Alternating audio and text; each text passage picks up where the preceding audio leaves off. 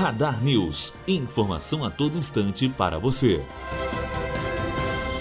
Líderes de 11 partidos divulgaram nesta terça-feira uma nota em apoio à aprovação da reforma da Previdência. Porém, os mesmos líderes não estão de acordo com as mudanças propostas pelo Palácio do Planalto no BPC, pagamento de prestação continuada e na aposentadoria rural. Pelas estimativas do governo, se a reforma for aprovada de maneira como foi enviada ao Congresso, seria possível economizar até um trilhão em 10 anos. Para o presidente da Câmara, Rodrigo Maia, a retirada dos dois pontos sugeridos pelos partidos ajudará na tramitação da matéria na Câmara. Israela Vargas, aluna do terceiro ano de jornalismo, diretamente para a Rádio Unifoa.